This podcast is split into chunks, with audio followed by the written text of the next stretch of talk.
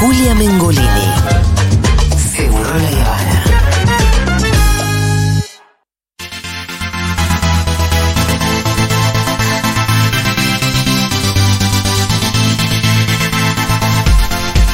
Bueno, muy bien. Si la cámara me toma, en este momento me estoy poniendo corrector de ojeras porque este es el preciso momento en el que yo me acuerdo que esta columna es televisada. Y es un éxito en YouTube. Pasame el corrector. Toma el corrector, Rolito. No, pero creo que no es tu color. No te va a quedar Ese bien. creo que no es tú. Bienvenido, Iván Identidad. Yagroski. ¿Qué tal? ¿Cómo te va? Bien. ¿Vos?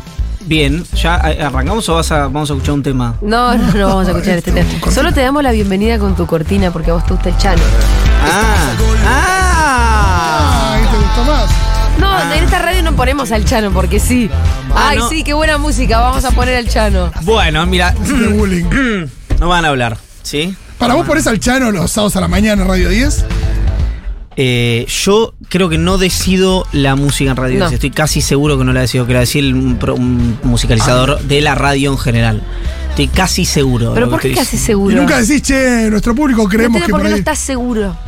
Porque en algún momento yo. Capaz alguien te preguntó algo. Sí, yo pedí algunos temas y los pasaron, pero después no pedí más y los Cada canciones pediste, eso se agota en un minuto. Claro, no, pero como que mandé una lista de. Por ahí quedó un 200 algoritmo, tipo, armaron el algoritmo de Iván. Sí, pero no. El Pero indio no. Chano, el indio Chano, los redondos. Los redondos, el indio No, Chano. no, ¿Te no. imaginas si el indio se enterara que está en el mismo algoritmo con el chano?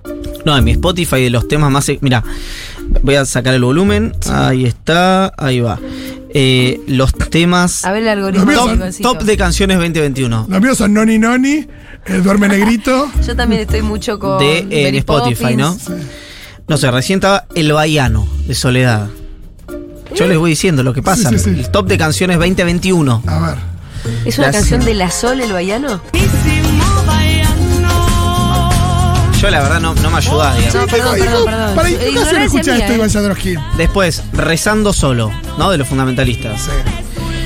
Vampi de Babasónicos.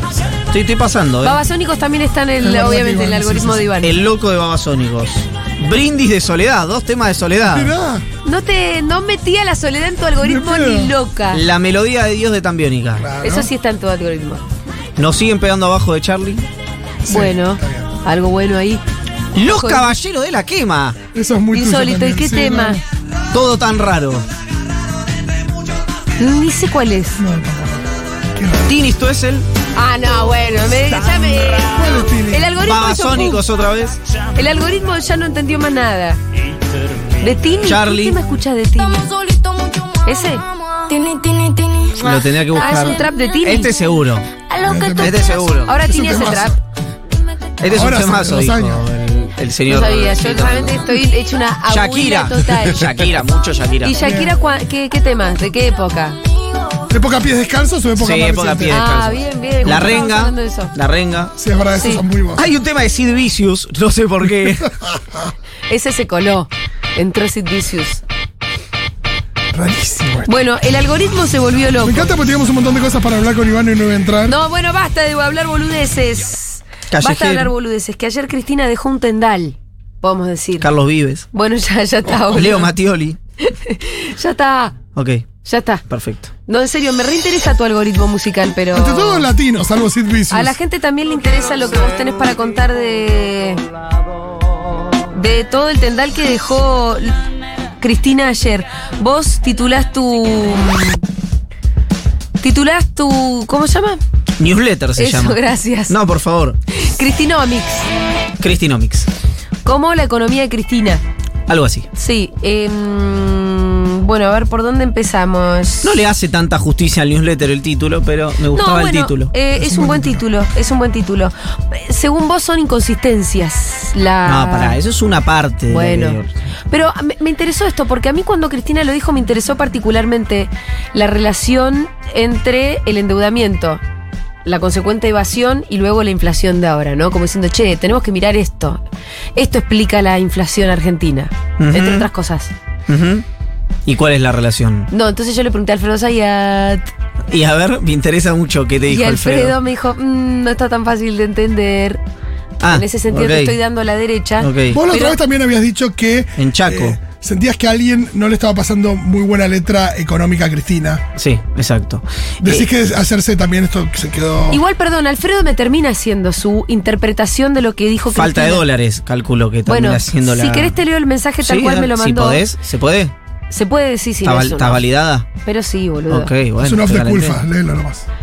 La conclusión sería, con cada crisis y endeudamiento se agudizan los rasgos de la economía bimonetaria, entonces la transmisión a precios del mercado cambiario es cada vez más intenso y generalizado, entonces la devaluación o la especulación sobre una futura devaluación impulsan los precios. Es decir, Alfredo en este mensaje lo explica mejor de lo que lo explicó ella en todo caso. Pero no es que está diciendo que no hay relación alguna. No, bueno, pero sí- Lógico que si yo digo algo y después viene alguien y me interpreta mejor, Sí. lo que pasa es que alguien que fue dos veces presidente, Mm. no, presidenta en este caso, no debería necesitar un traductor para que un periodista o una periodista lo entienda. Digamos, acá me parece que lo que está pasando es que hay problemas gruesos, que todo el mundo sabe cuáles son, que abordarlos genera mucho costo político y nadie los quiere abordar. Y todo se resume a eso. Algunos por... eh, Pero Cristina los está abordando. No, no, Cristina no, no quiso subir tarifa, Cristina no quiso arreglar con el Fondo Monetario Internacional. ¿Por qué? ¿Cuál es el planteo? Bueno. Esto me puede hacer perder la elección, que es cierto. Yo creo, de hecho, el día que se firmó el acuerdo con el fondo, yo escribí, este es un acuerdo bueno para la Argentina, malo para el peronismo. Lo recuerdo patente. Ahora, lo que no se puede hacer es... Eh, vos podés forzar un poco la máquina, no la podés forzar e inventar otra máquina. Que me parece que es el problema que está pasando hoy. Porque, ojo, si Cristina dijera, bueno, eh, el, el tema acá es eh, político, entonces yo el planteo que hago en realidad sé que no es tan así, porque además, perdón, además cuando Cristina gestionó, no hizo lo que dice esta Cristina. No hizo lo que dice esta Cristina. Está bien, alguien me dirá, sí, corregimos variables macroeconómicas con los salarios en dólares más altos de América Latina. Mm. Claro. ¿A qué te en referís que no hizo? Que Arregló con el Club de París. Arregló con todos los organismos externos, devaluó, subió tarifas, eh, le hizo una ley a medida a la Unión Industrial Argentina, o dos, si querés, con el lobby de José Ignacio de Mendiguren en su momento. Una buena ley, pero una ley a, imagen y semejanza de la Unión Industrial, del sector privado. Eh, los créditos, le, financió el crecimiento a los supermercados como la anónima, por ejemplo, con los créditos del Bicentenario. Cosas que si se hicieran, que para, quiero decir algo. Eso para mí, a la, anónima, a las automotrices, al sector privado en general, para mí medidas extraordinarias, ¿eh? Lo digo, o sea, con reconocimiento. Pero si eso lo hace este gobierno, está regalando la plata, le financia. Perdón, tema planes sociales. O sea, yo vengo planteando el tema de los programas sociales hace bastante, y no necesariamente acá, pero en otros lugares, que eso. que son eh, de derecha, que son neoliberal, que el Fondo Monetario, que esto. Bueno, ayer lo dijo la vicepresidenta. Yo no sé cuánta gente que Dice, a vos te acusan de esas cosas cuando criticás el- el- la gestión de los planes sociales. De la política social, exactamente. Como también cuando pedís subir tarifa, cuando... Acá hay un punto central que es... También Cristina tiene un punto para mí muy importante que es conoce mucho a la sociedad en la que vive. Entonces, Bueno, fue presidenta dos veces. Eso te da un conocimiento de una perspectiva que nunca nadie más tuvo. Sí, pero yo creo que él conoce mucho más a la sociedad en la que vive que el turco, ponele, o que, o que Macri, o que Alberto, o que Néstor Kirchner, digamos. Si tiene una sensibilidad muy particular, vos me dirás, bueno, también pues fueron dos mandatos en lugar de uno. Bueno, no está lineal, digamos, la relación. Porque si sos presidente, conoces, no, es- no es que eh, no es que de la Rúa conoce la mitad que Kirchner, la sociedad en la que vive, pues tuvo No. dos. Entonces, ¿Y eso puede explicar la diferencia entre lo que pasaba en 2014 y lo que pasa ahora respecto a estos temas? Puede ser, puede ser. También puede ser que haya un tema netamente electoral y de testimonio político. Porque eh, hay, hubo otra cosa que a mí en el Patria me dijeron que yo estaba equivocado y me dijeron hoy te paso los documentos antes del mediodía. Y como ya es después del mediodía, me siento habilitado a decir mi versión. A ver. Es que cuando Cristina dice, por ejemplo, lo de la evasión y da los números sobre la evasión, ese es un estudio de Tax Justice Network del 2018 con datos del 2013. tucu, tucu, tucu, tu, 2013. Y entonces, si vos estás dando datos diciendo que este es el causante de una inflación tan grande cuando vos eras presidenta y no tenías esta inflación, es que esos no son los problemas que te hacen generar la inflación. que puede haber otros, como por ejemplo, eh, no tanto eh, la deuda, sino que la deuda te genera un acuerdo con el Fondo Monetario que es inflacionario. Ahí tenés, por ejemplo, un link sobre el cual hacer esto. Ahora, Argentina tiene inflación muy alta hace muchísimos años. Uno podría decir también, junto con el enorme crecimiento y la enorme expansión y el enorme bienestar que generó el kirchnerismo, volvimos a acordarnos de la inflación de dos cifras, que no veníamos conociéndola por la convertibilidad. Y después empezó a ver, eh, se va Cristina con 25 puntos de inflación, más o menos. Macri la pone el primer año en 40 y después nos acostumbramos al 5 adelante. Viene la pandemia y ahora ya es un viva la es, joda esto, digamos. Ya 50, 60, 70, 80. Vos te dicen la inflación va a ser 60, ah, va a ser 70, ah, va a ser 80, ah. Ya después de que. Eh, ya cuando rompes el techo de lo socialmente aceptable, es como. O sea, el, el, creo que el techo psicológico es el 9, o si querés las tres cifras. Sí, arriba, arriba de 100 sería ya bastante espeluznante que ya, perdón, ya es espeluznante. Y aparte ya es absolutamente récord en el mundo. Absolutamente. tenemos más inflación que Venezuela. Absolutamente. Entonces, ahí hay un punto que es, ¿cuáles son los causantes de esa inflación? Bueno, es muy difícil de, de eh, como, eh, digamos, desligar, pero esto lo digo otra vez, para mí fue un acierto del gobierno, pero difícil desligar esa enorme no como único causante, pero esa enorme emisión que hubo durante la pandemia. Eh, dicen que es la emisión. Sí, obviamente, una parte es la emisión. Por algo, eh, los eh, economistas heterodoxos que tensan igual la cuerda te dicen, sí, bueno, pero no puedes... Porque si, perdón, si eso no generara un problema, Vos no tendrías problema de acceso al crédito. No, y tendría, podríamos emitir como para ser felices todos. Claro, es decir, si le falta plata a la gente, bueno, emito. Si eso no me genera ninguna distorsión. esa, discusión, es cierto que no esa se, discusión eh, se, termina cuando tenías ocho años y le preguntás a tu papá, ¿por qué no fabricamos más plata para. Y te responde esto. Bueno, siempre. Ahora, vos decís, ¿es la centralidad? Bueno, los ortodoxos piensan que sí, los heterodoxos piensan que no. Después.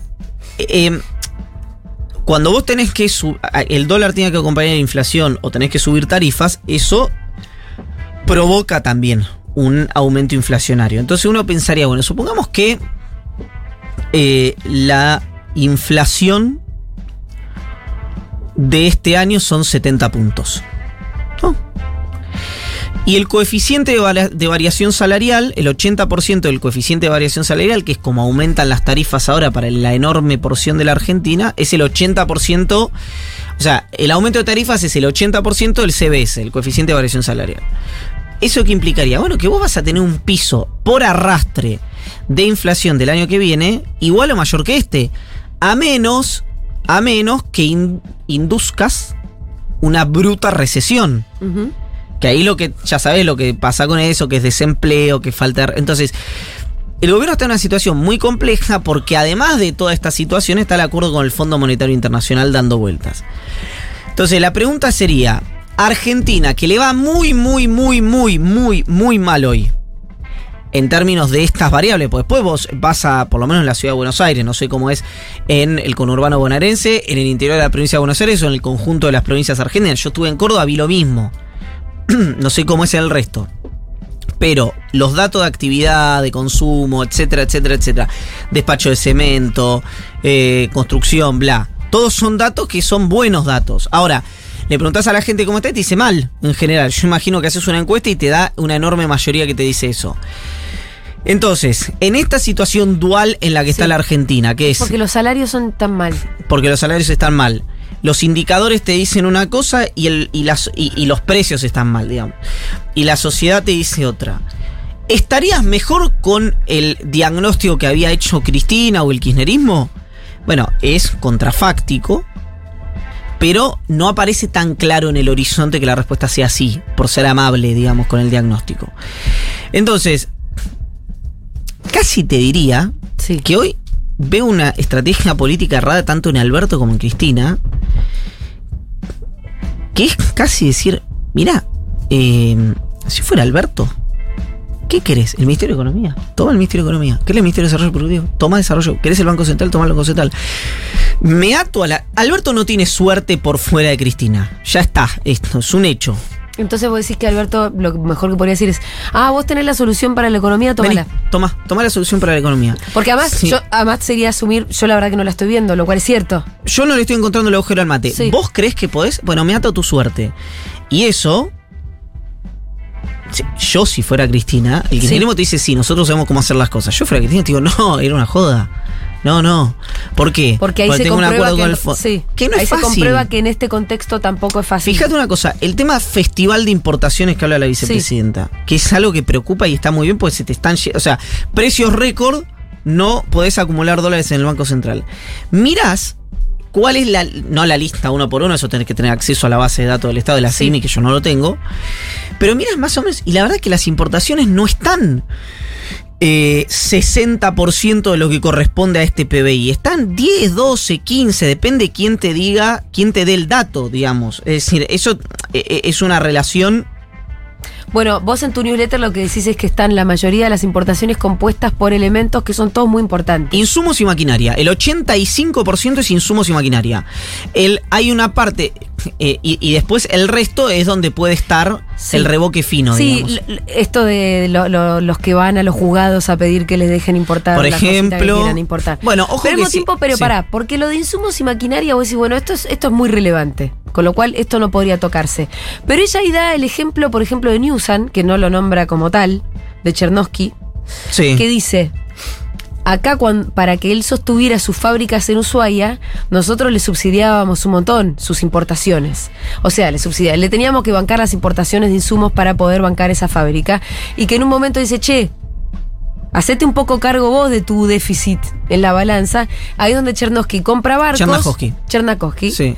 Compra Un barcos. judío te faltó decir. Bueno, qué sé yo, él.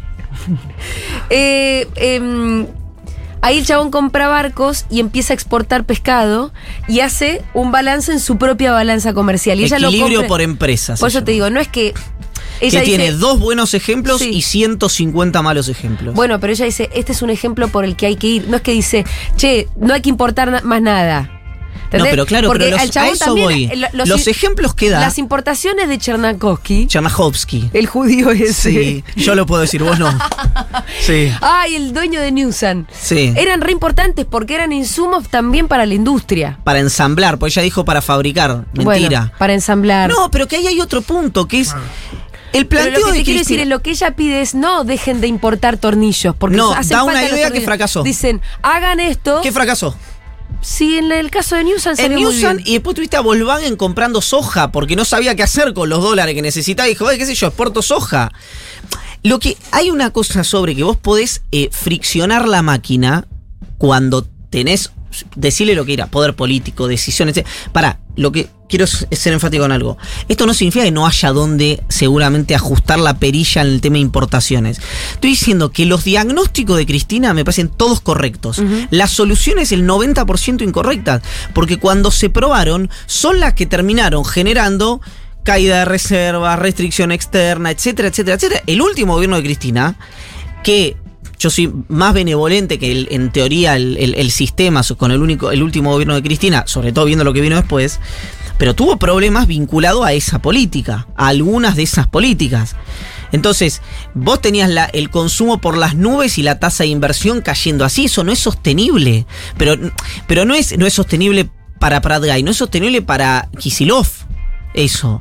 Entonces, lo que digo es, los diagnósticos, los problemas que detecta Cristina son indiscutibles. Hay un problema de importaciones, o sea, se, se te están yendo los bueno, dólares. hay otro tema que no sé si lo habló Cristina, sí lo hablamos con Alfredo el último jueves, que es la sobrefacturación. Eso es ponerle la lupa Es ponerle la lupa. a cada uno. Es ponerle la lupa. Y andás ¿Qué a ver los dólares que te ahorrás con esa, ¿Qué ¿no? te dicen en AFIP? La misma sobrefacturación que había cuando estaba Cristina. Bueno, está bien. Es que claro, Pero no la debería haber, tampoco ahora. pero es lo que ni charlamos, es lo que charlamos la otra vez. Hay un problema que para mí es casi sin solución hoy, sin síntesis política. Yo sé que aburro diciendo esto y aparte vengo digo la síntesis política, parezco los viejos, viste, que dicen en mi época. Sí. Porque cuando ves los números, por eso digo, todo, todo lo que plantea Cristina está bien. Ahora, cuando es, bueno, para, a ver, dame esa solución, la, la uso. No, no anduvo. Che, bueno, sobrefacturación. No, mira, los niveles son más o menos parecidos. Che, bueno, ¿qué puede haber que no hay iniciativa política? Si Cristina estuviera, que habría iniciativa política. Es Sí. decir, la sociedad en su conjunto estaría discutiendo cosas Por ahí pifiándola. por ahí, sí, no importa, pero iniciativa política, es decir, no solo desde el punto de vista económico, sino desde el punto de vista político. Capaz que estaría discutiendo la eutanasia. O estaría discutiendo. eh, Sí, sí, como en su momento fue el matrimonio igualitario. Todo, iniciativa, iniciativa, iniciativa, iniciativa, Y, y iniciativa. eso también te sirve para, eh, no solamente para conquistar derechos, obviamente, sino para tener un poco de control de la agenda. Claro, eso te digo, a eso me Porque si no, refiero. la agenda es lo que deciden ellos. Yo y lo que cosa. veo es que la economía tiene problemas que solo se solucionan o con mucho tiempo de un, de un mismo proyecto político, es decir, que vos vas gradualmente a- a- Ujú. como ajustando cositas, o con un plan de estabilización, sea lo que sea que significa eso, o con un shock eh, muy doloroso para la sociedad. Ninguna de, de las últimas dos, y la tercera evidentemente tampoco, las puede hacer el peronismo. Entonces, también hay un punto que es, bueno, tal vez el camino es perdés las elecciones, Sí. mantenés tu identidad, y el que tiene que hacer las correcciones es el gobierno que viene. Que ahí pasa otra cosa, que yo lo que veo es, no en Cristina, que yo creo que ya lo ve desde el punto de vista de, bueno, yo tengo que proteger mi identidad para volver más tarde, sea yo, sea quien sea, Mm. pero hay un electorado Ella igual ayer hizo un gran énfasis en que, en el compromiso por ganar las elecciones. Sí, está bien, bueno, pero. ¿Vos estás diciendo que estás jugando a perder? No, no, yo estoy diciendo que así el peronismo va a perder. Así que, pero así culpa de quién, digo, de Cristina que no- marcando los es que es errores. culpa de todos, digamos. O de la gente que los comete. Sí, eh, tampoco es un. eh, la parte que maneja Cristina, por ejemplo, en energía, no es un canto a la eficiencia. Digamos. Entonces, eh, eh, el, el mejor ministro, para mí uno de los mejores ministros que tiene el Gabinete Nacional, que es Guado de Pedro, Sí. tampoco vos decís, no, es, ¿por qué es el mejor ministro? Es el mejor ministro por su gestión diaria, porque no tiene líos y por su relación con gobernadores y no hay quilombo con oficialismo y con oposición. Ahora decís, ¿qué, qué es el, el- ¿No? ¿Cuál es el hito? Bueno, tampoco. no. Bueno, hay contextos que te aplacan un poco. Eso estoy digamos. diciendo. No es fácil pero eso, pero le aplica a Guado de Pedro y le aplica a Alberto Fernández también eso. Mm, Porque si no, no le puedo aplicar al que me cae bien, al que me cae mal, no. no, lo que pasa es que yo creo que Alberto es contexto. A ver, Y el albertismo. ¿qué es contexto? ¿A qué te A ver, saquemos, de- de- obviamente que contexto también es el acuerdo con el FMI, el endeudamiento, La pandemia. la, pandemia, la guerra, los precios internacionales, etcétera, etcétera. ¿dijiste algo? Son un montón de cosas, es cierto. Sí. No, te digo, en los términos más de, de la política diaria, Sí. Lo que viste que lo que vos lo sabés también, lo que cuentan los que conocen los pasillos, es que los pasillos son muy de aplacar cualquier voluntad que hay de hacer cosas. Ponele con Mansur, ¿viste? Llega Mansur así, como con muchísimas ganas, voluntad, Sí. y, y enseguida No, no, como que. No, está claro que el rayo, el rayo neutralizador de. Alberto Mm. Todo lo contamina. Es como el pantano. ¿Cómo es la, la isla de la fantasía que tiene el pantano de la tristeza? Es el, sí, en fantasía que es el mundo de la historia sin fin. La historia sin fin, perdón. Eh, Pero igual fantasía es el mundo, así que está muy es bien. el pantano de la tristeza, digamos, el gobierno. O sea, Oh. es como. Oh, esto- Atreyu. Y somos todos el caballo Artrax. Ah. no sé, no tengo más referencias porque en realidad estoy robando la referencia no vi la película. sabés- es verdad que vos a veces poner referencias que. Que no, no vi. conocés. Exactamente, exactamente. Esto es como cuando fui Pero, a Alemania. "Che, ¿En qué película hay alguien Que que, no se sé queja de algo qué"? y le pasa tal cosa? Tal. Ah, bueno, listo. Muchas gracias. Después tal vez las miro. Perfecto. pero no siempre. Entonces, eso sí está claro. Por eso digo lo de la iniciativa política. Ahora, las internas, la falta de coordinación, etcétera, etcétera, etcétera. Y bueno, no puede ser eh, eh, señalable solamente un espacio político. Porque si aparte de esto fuera así, lo que estaríamos diciendo es que ese espacio político es el que toma la integralidad de las decisiones, que en su enorme mayoría es así. Por ejemplo, el equipo económico, yo ya lo he dicho, política monetaria de Alberto, política industrial de Alberto, política fiscal de Alberto, política económica de Alberto, política industrial, laboral, no me acuerdo qué si ya me repetí. Es decir, todos los funcionarios del equipo económico son del presidente. Excepto el gasto discrecional más alto que tiene el Estado, que son los subsidios, que no es del presidente. Entonces, cuando vos ves lo de Narsa, cuando ves la gestión en energía, cuando ves eh, esas dos cosas del Poder Ejecutivo, tampoco está tan claro, o la gestión en transporte de masa, tampoco está tan claro que decía, no, acá viene Cristina. Y lo resuelve. Viene masa y lo resuelve así. Los problemas son tan gruesos, tan gruesos, que no significa que no tengan solución. Pero vos perdiste un montón de tiempo. Antes tenía, digamos, el día 1 tenías una posibilidad, el día 10 tenías otra, el día 50 tenés otra, y ya hoy tenés otra muchísimo más fea, digamos, ¿no? Que decir, estás cerca de una inflación de tres cifras. Algo que no te pasaba ni siquiera, ni siquiera al inicio de la, eh, digamos, eh, post pandemia. Son muchas cosas que se han tomado, decisiones que se han tomado mal. Por ejemplo, la falta de coordinación entre el Banco Central y el Ministerio de Economía que generó el- como la primer crisis del dólar en su momento de depósito, no es culpa de Cristina, no es culpa de Massa, es 100% culpa de Alberto, de Guzmán y de Pese. Entonces, hay casos identificables donde vos podés ver eso. Ahora, la inestabilidad política, producto de la intifada, de la renuncia de los ministros, no es de culpa de nadie más que de Cristina. ¿Por qué me da bueno? Pero es porque Alberto no la escuchaba. Bueno, está bien, pero hay reacciones y reacciones, digamos, frente a un mismo hecho. Porque si no, Alberto sigue sin escucharla y Cristina sigue en el gobierno. Entonces, no- evidentemente no era la única solución posible. Había otra antes, porque si no, la siguiente, ¿cuál era? Irse, y no se fue. Enhorabuena que no se fue. Eh, escúchame, antes de pasar al tema de las organizaciones sociales, que me parece como de lo más picante que pasó ayer, Sí. eh, pasemos por, sigamos con el tema de la coordinación. sí, Em, ella también ahí apunta a la FIP.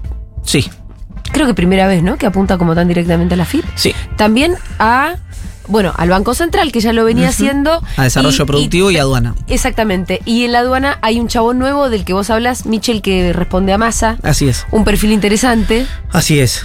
Eh, y ella, bueno, como que ahí le da una especie de venia de. Sí, bueno, le dio una venia política, además para la asunción Cristina a Guillermo Michel. Eh, una cosa rara también porque la AFIP y aduana eh, intervienen después que el central valida las importaciones. Las importaciones. O sea, ahí eso Cristina lo sabe. Así que eso fue netamente político el dardo a FIP y aduana. Eh, a ver, bueno, estaba, había una persona ahí, Silvia Traverso, se llama, se, lla- se llama, pues sigue trabajando en AFIP con En la- Mercedes Marco sí. del Pont, pero era directora general de aduana. Alguien Para, la aduana depende de quién. de AFIP. Perfecto. Entonces, AFIP. O sea que es eh, perdón, directamente- es aduana, DGI, Seguridad Social constituyen AFIP. Es, es Marco del Pont. Es como Sí. si fuera la secre- parecía una tontería, pero como si fuera la Secretaría de Industria, depende de Scioli, bueno, es, esa- Bien. Eh, bueno, aduana es un lugar muy pesado, muy pesado. ¿Dónde están los fierros? Le dijo Sí. este Michel cuando a Massa le habían ofrecido otra cosa. Secretaría, Secretaría de Industria, por eso de, de ahí se me había ocurrido la referencia. Eh, tuviste, de ahí tenés sector privado, servicio de inteligencia, justicia, despachante, corrupción. De todo. Es un desparramo descomunal, digamos, lo que hay ahí adentro. Michel conoce, es sincero, ya fue, ya ocupó ese lugar durante la gestión de Ricardo Echegaray. Y es un muchacho para ese lugar, Ajá. para llamarlo de una Un manera. pesado, digamos. Claro. Alguien con relaciones con la justicia federal, relaciones eh, de Comodoro Pi, con penal económico, con contencioso administrativo. Alguien que además por esas relaciones le pesa menos tomar decisiones que pueden estar judicializadas. Es decir, eh, Michel. Porque tiene amigos, se anima un poco más, sabe que no lo van a meter en cana. en Me falta haber sido presidente de Boca. Ajá. Sí, no, no tanto, no, no a ese nivel, pero alguien. Pensá que después de la gestión de Cristina y Echegaray, Michel eh, recae en el esquema de Miguel Ángel Pichetto. Ajá. trabajaba con Miguel Ángel Pichetto, era la mano derecha, si querés, en el Senado de Pichetto. Y luego, cuando Pichetto se va con Macri, Michel se va a trabajar con Massa porque, bueno, no se Con sentía cómodo con, con el gobierno Mauricio Macri. Eh, tiene eh, e- esa experiencia, digamos, conoce a muchos de los actores del, de- del sector privado y ha tomado decisiones que son tal vez la que Cristina demanda en este momento. Un- en un momento, por ejemplo, Nidera, un, banco, un barco de Nidera se estaba llevando el trigo eh, que superaba el cupo que estaba poniendo, que había puesto el gobierno en ese momento. Sí. Hubo una mesa de coordinación del equipo económico y dijeron, ¿qué hacemos? Y Michel lo que hizo, le bajó el cuita a Nidera, es decir, dijo, no opera más. Y entonces los muchachos dijeron, no, era una joda. Y trajeron el barco, por ejemplo. Fuerte. O lo- claro, no, eso es Banco. muy fuerte. Como casi al límite del reglamento, por decirlo de alguna manera. Pasó lo mismo con la empresa Despegar. Sí. Despegar se había eh, llevado unos dólares, creo que había sido. Eh, hubo una mesa entre el central y aduana. Michel se fue a la reunión siguiente, trajo eh, la ofrenda, digamos, a Cristina porque había hecho lo mismo, le había bajado el cuita a despegar y se armó un lío impresionante, pues imaginen que despegar son operaciones permanentes, Sí, sí, sí, sí, no claro. podía operar. Sí, sí, por ahí en Hidera no le cambió tanto, igual sí, pero. Entonces, eh, esas cuestiones, digamos, esa decisión está. Eh, y la verdad que lo que generó. y desde la aduana, ¿qué es lo que puede aportar Michel hoy en todo este esquema? Bueno, ahí hay que ver el tema de sobre y subfacturación de Ajá, importaciones claro. y sobre la cuánta plata se va y cuánta no con esta, digamos, contabilidad creativa que hacen los empresarios. Ahí el desafío que tiene Michel es mejorar la performance que hay hoy, ¿no? Porque Sí. si eso no ocurre, van a decir, ah, bueno, no era un problema del funcionario, de la funcionaria. Era un- es un problema más, eh, más extendido. Ahora, el enojo con Marco del Pont eh, de Cristina es otro y tiene que ver en parte por el cómo se no fue una decisión Algo con el hermano de Macri. A ver, contame todo eso. Exactamente. Un dictamen de la Subdirección de Asuntos Jurídicos de la FIP. Que el problema acá no es, quiero ser enfático con esto, que Marcó del Pont lo hizo deliberadamente, en lo más mínimo, no hubo ninguna malintención en esto.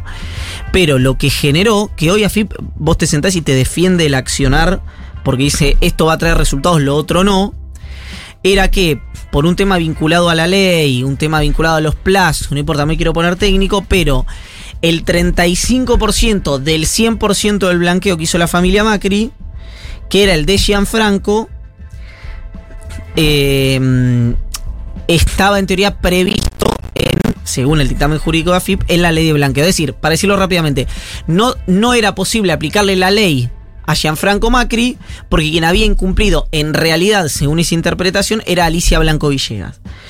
¿Qué pasa con eso? Alicia Blanco Villegas es una mujer grande que si mm, recibe una condena hasta que la apelen y etcétera, bueno, Dios quiera que viva todo el tiempo que pueda, digamos, Sí. la, la madre del, del expresidente, pero Dios se juega un poco con esa lógica y si no tendría prisión domiciliaria.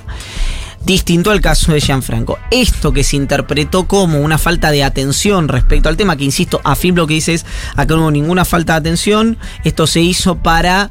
eh, porque correspondía, porque la ley así lo plantea y porque además es la chance más importante de llegar a un resultado judicial eh, óptimo. Bueno, Cristina interpreta lo contrario eh, y esto genera un fastidio. Pero para, la FIP por un dictamen de jurídico de una persona además que después de firmarlo se fue al sector privado a una empresa cercana a Mauricio Macri, es decir, me operaron internamente en la FIP alguien que forma parte de la familia que me persiguió. Razonamiento.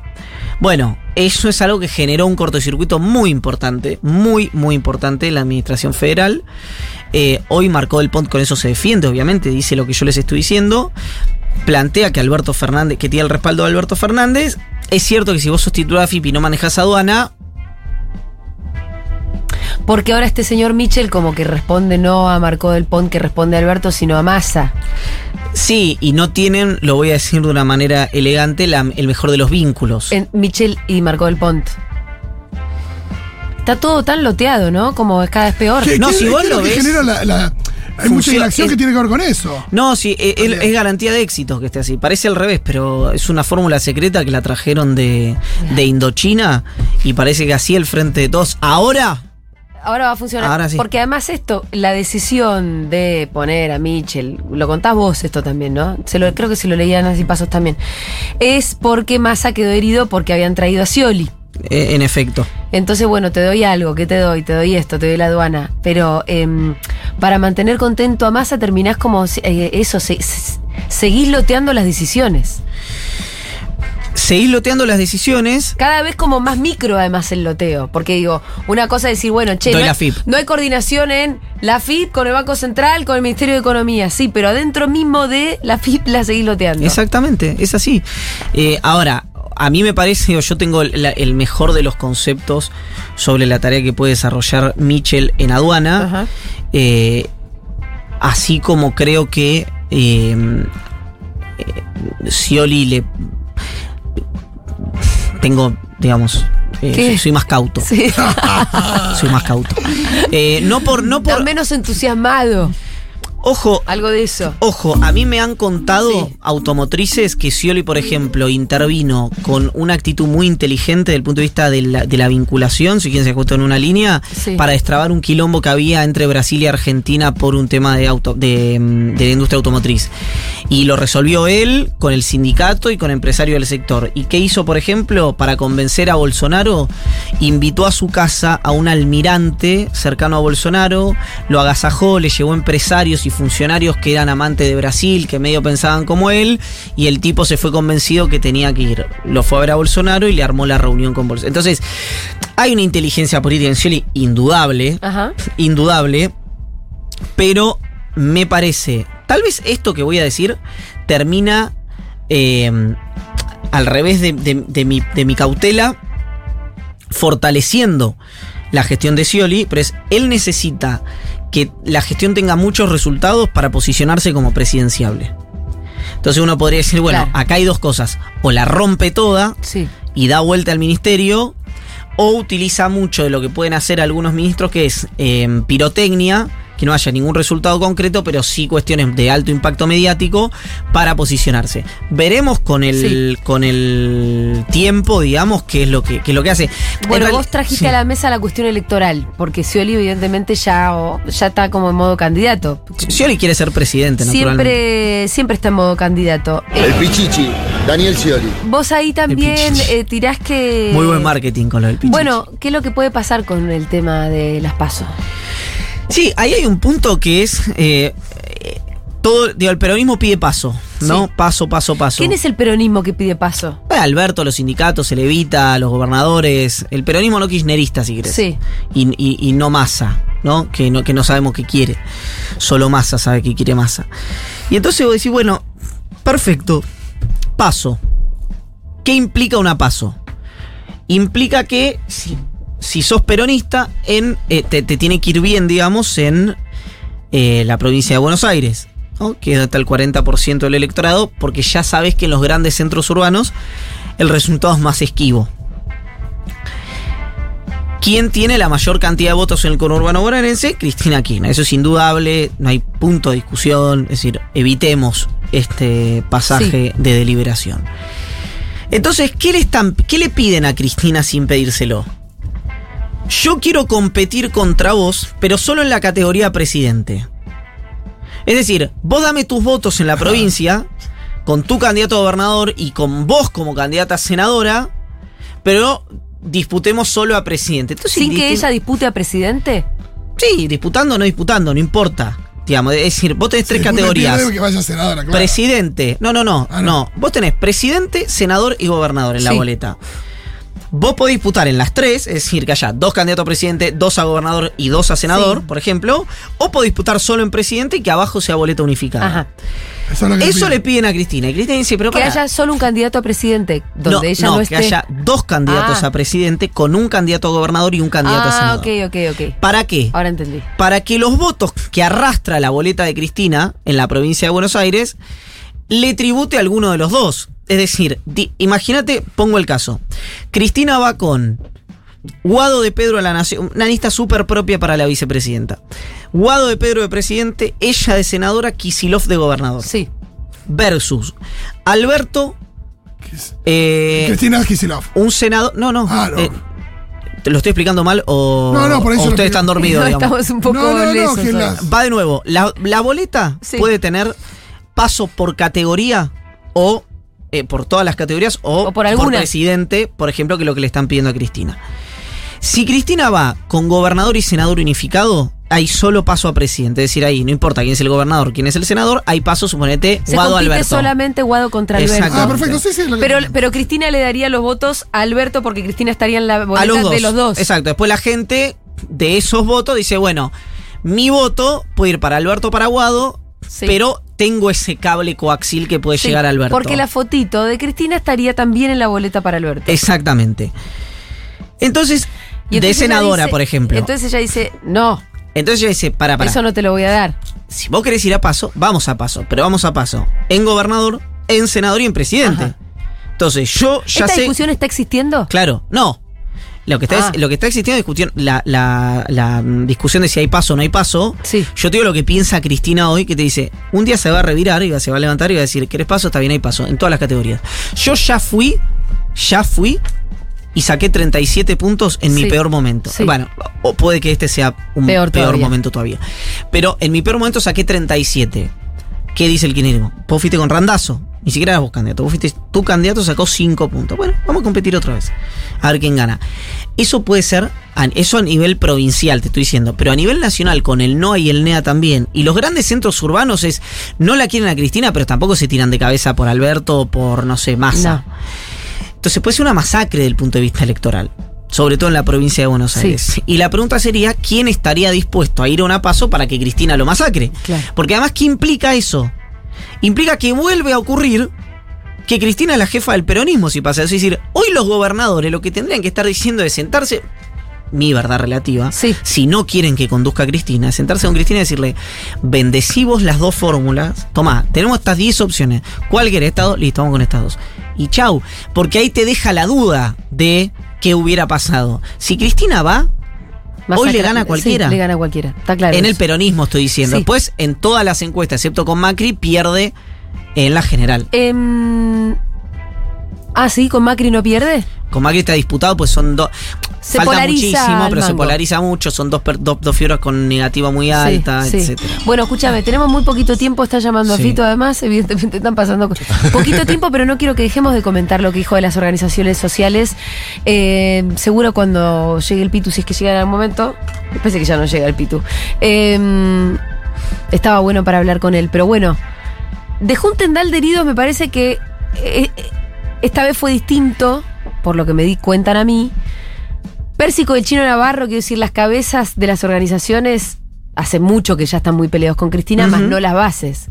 Pareciera que esta vez las bases se ofendieron. ¿Sí? Eso me dijeron. Bueno, entonces. Como que por lo que dijo ya, ya, ya, no sé si bases, bases, pero los intermedios. Los que dan de alta o de baja el plan, que son cuadros más segundos, medio Sí, cuadros, Sí. no son Emilio Pérsico, es gente que está en los barrios, pero Sí. tiempo son cabecillas de los barrios. Ahí como que les tocó un poco más lo que, lo que dijo Cristina. Bueno, eh, es probable, digamos, si, digamos, si esto te lo ha dicho gente que conoce a las organizaciones sociales, uno tiene que eh, someterse a eso porque no tengo manera de yo de saberlo. Es muy posible, además, Sí. porque fue un comentario eh, delicado el Mm. que hizo la vicepresidenta, que me parece que tiene más que ver con. Hoy alguien me decía, es. eh, ¿Es momento de eh, declararle la guerra a los movimientos sociales? Me preguntaba alguien hoy. Digo, mira, si nosotros analizáramos todo con la delicadeza con la que hay que analizar a los destinatarios de la frase de Cristina, no hay país. Porque la pregunta sería, ¿era momento de declararle la guerra a Cristina cuando perdió las elecciones? ¿Era momento de romper el bloque a Cristina cuando perdió las elecciones? Estás hablando de Levita en concreto. ¿no? ¿Era momento de asociar tu política social con el macrismo cuando perseguían a Cristina y declararle la guerra? Eh, ¿Era momento de ir contra Cristina en 2017 en la provincia de Buenos Aires cuando te ofrecieron eh, con- eh, encabezar la lista de diputados nacionales? ¿Era momento... Digo, le han dicho una cantidad de cosas al kirchnerismo, a la Cámpora, a Cristina Kirchner, en on y en off desde el movimiento Evita, que Cristina plantee esto puede ser una discusión desde el punto de vista de la gestión. Ahora, políticamente son todos grandes, es gente con mucho recorrido, con el cuero muy, cur- muy curtido, los dirigentes, no los militantes, que tienen absoluto derecho a ofenderse, Sí. porque no es con ellos, digamos, el debate de la vicepresidenta, y si un militante se siente destinatario de eso, es un acto de injusticia. Sí, porque además me parece que tal vez Cristina no eligió las palabras más Por correctas. eso. Si, si es que los militantes se sintieron ofendidos cuando no era hacia ellos y... Bueno, pues hay un error, Hay un error. indiscutiblemente. Sí, de cómo se expresó y de interpretación también. Pero entonces ahí a lo que voy es, siempre nosotros planteamos una lógica, que es que hay que tener mucho cuidado con lo que dice Cristina, pero nunca con lo que le dicen a Cristina. Y a mí eso me parece, siendo extremadamente crítico como he sido hoy eh, y las últimas semanas con el discurso económico de Cristina, con el discurso político de Cristina, eso me parece un acto de injusticia. Porque finalmente todos esos que la critican en público y en privado sobreviven políticamente solo por la presencia de Cristina. Hasta el macrismo, porque si quieren yo puedo leer algo que contaba hoy en el newsletter, si ustedes me dan solo un Eh, momento. Sí, la cita de Pérsico vas ¿La a leer. tenés? Seguro que te la encuentro antes que vos. Sí, eso es probable porque... yo- acá está. Ahí va, a ver.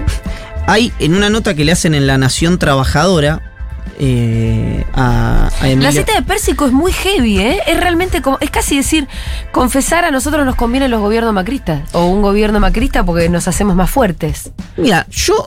eh, Lo cual es, es muy heavy de decir de su parte. Eh, Lo, lo que digo respecto a eso es, hay una, hay una declaración, digamos, muy enérgica y, y en on. Es decir, no hay ninguna interpretación sí, sí. posible, por lo menos en lo que, eh, en lo que les voy a leer ahora, eh, sino que, lo, que, es una lectura, digamos, textual de eh, lo que dijo Percy con la nota. Dijo, durante el gobierno de Macri todas las organizaciones crecieron. Salimos con mucho más poder popular que con el que entramos. Le pusimos una conducción al proceso de las organizaciones populares, cosa que es difícil. Construimos una hegemonía dentro de ese espacio, porque crecieron todas, desde las más chiquitas hasta las más grandes. Eso nos dio la posibilidad de entrar a esta nueva etapa. Encontrarle la vuelta a este gobierno es más difícil. Porque, al gobierno de Alberto. Porque en los gobiernos reformistas siempre hay una desacumulación de organización popular. Porque el reformismo es en lo económico derrame inducido. Pero en lo político es una hegemonía de los sectores medios que creen saber cómo resolver los problemas de los trabajadores. Cristina me lo dice constantemente. Yo sé resolver los problemas de los trabajadores, ustedes no. ¿Qué quiero decir? Dice Pérsico. Estos gobiernos no creen en el protagonismo popular. Bueno, aquí algo interesante. Yo no voy a. a, mm, hacer ninguna mención ni valoración de lo que dice Pérsico, pero sí que hay un reconocimiento de un fortalecimiento Sí. cuando eh, crecieron las organizaciones. ¿Por qué crecieron las organizaciones? Porque con el, el trabajo que hacen, que es un trabajo ex- extraordinariamente necesario el que hacen las Sí. organizaciones sociales en momentos sobre todo de tanto deterioro, se empoderaron. ¿En qué? Bueno, porque la gente. Hay una cosa medio lineal que yo no quiero ser. eh, hoy alguien defendiendo a, A las organizaciones. a las organizaciones me decía. A los dirigentes sociales no los corres las organizaciones eh, con críticas o señalándolo, igual que lo señala el macrismo, me decía alguien que estaba defendiendo a Levita, sino con buenas paritarias y trabajo en blanco. Sí. Me parece que es correcto. La pregunta sería, bueno, entonces, ¿cuándo se fortalecen las organizaciones? ¿Cuando no hay buenas paritarias y cuando no hay trabajo en blanco? Bueno, entonces me parece que... Un poco lo que decía Cristina ayer. Y un poco lo que dice Pérsico. Y lo que dice el Y propio un poco Pérsico lo que dice. Pérsico acá. La Nosotros nos fortalecimos en esta crisis. acá hay una cosmovisión que es distinta y no es una... Yo creo muchísimo más en la lógica reformista de la que eh, despectivamente habla Pérsico de Cristina, pero son dos cosmovisiones que para mí no hay que impugnarlas igualmente. Es decir, Pérsico tiene una idea en la que si vos escarbas un poco te dice, y la democracia no sé si sirve tanto. Cristina no, Cristina es recontra institucionalista. Es decir, hay dos cosas ahí eh, de, muy profundas, muy de fondo, muy fuertes, que separan a Cristina y a Pérsico, que es finalmente el, destinatario, digamos, la declaración de Cristina. Eh, pero en términos de gestión, está claro que olvídate del alta y baja de los planes, que la política social hay que ponerle un ojo ahí, porque eh, evidentemente no está funcionando. Alguien me dirá, y con razón, lo que desvían las organizaciones sociales en relación al presupuesto general es ser, o sea, es muy poco, es como el gasto de la política. Y yo creo que tendrían razón. Yo creo que tendrán razón. El tema, como siempre, es la política. ¿Está bien que tenga un gesto de austeridad en medio de una crisis? Los movimientos sociales, que es lo que, es lo que piden en general los Grabois y los Pérsicos. Sí. Los movimientos so- sociales, ¿está bien que tengan un gesto de X cosa, ponerle el término que quieras para no herir susceptibilidades, en medio de una crisis de escasez? Bueno, me parece que también. Lo que digo es simplemente bajemos los umbrales de sensibilidad, porque si con estos umbrales de sensibilidad Cristina tuviera que haber analizado sus relaciones políticas después del año 2015, no hubiera quedado nada en este país.